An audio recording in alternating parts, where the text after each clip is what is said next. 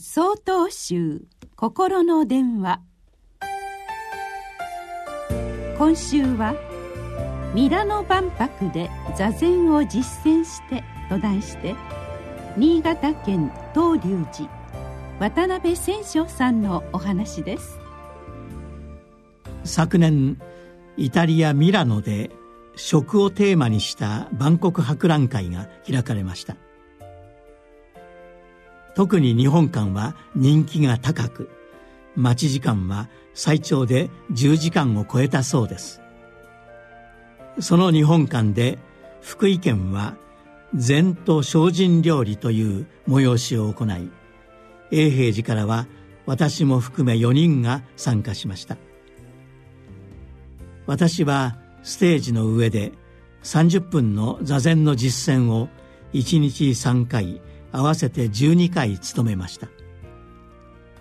ミラノの郊外にイタリア人が住職を務める曹洞宗のお寺がありそのお弟子さん4名と共に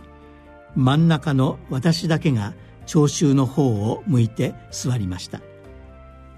低いステージの1.5メートル先には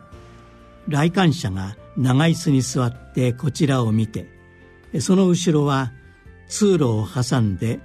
和食に舌鼓を打つフードコートになっています。最初は皆さんの視線を感じまるで見せ物だなと思いましたが姿勢を正して視線を45度に落として呼吸を整えて座りました。最初の10分はイタリア語の永平寺紹介ビデオ。その後イタリア人住職による禅の教えの解説。椅子での座禅の仕方の説明をして最後の数分間皆さんにも座禅を実践してもらいました。ちゃんと座ったと思いますか？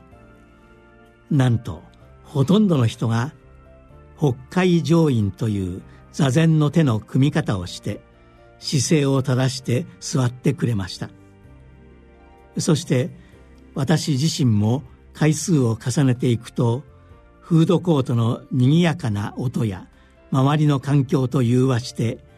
来館者の方々と一体感を持って座ることができました。道元禅師は一時でも身と息と心を整えて正しい座禅をするならば自分の周りの全ての世界と隔てがなく一体となる。とお示しです。座禅には国境も壁もないのですね。全世界の人々や周りの環境とつながっていることを実感できるのが座禅なのです。3月22日よりお話が変わります。